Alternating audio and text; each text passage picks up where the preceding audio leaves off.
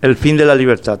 En las notas que escribió para su novela Memorias de Adriano de 1951, Margarita Yourcenar tiene una cita que estiman que Gustave Flaubert escribió en 1861, que me impresionó perdurablemente. Los dioses no estaban ya y Cristo no estaba todavía. Y de Cicerón a Marco Aurelio hubo un momento único en el que el hombre estuvo solo. Apenas 300 años de libertad, un suspiro en el tiempo. No parece casualidad que aquellos días, aún con todas sus evidentes miserias y contradicciones se han visto todavía hoy como una época dorada, maravillosa, en la que el pensamiento humano podía expresarse casi sin límites. Después, las tinieblas del oscurantismo cristiano impidieron que haya suficiente luz durante mil interminables años. En AD 381, Año del Señor 381, libro de Charles Friedman, se encuentra la explicación brevemente. La lucha por recuperar la antorcha que Prometeo le robó a los dioses para liberar a los hombres fue dura y solo empezó a fulgurar nuevamente desde que la gloriosa revolución inglesa de 1688 la rescató del abismo en que la escondieron. Quienes la rescataron tenían plena conciencia acerca de la fragilidad de la libertad. La frase no es de Thomas Jefferson, tal vez el mayor exponente universal de los valores de aquella gloriosa revolución, pero se le atribuyen muchos con cierta justicia. El precio de la libertad es la eterna vigilancia.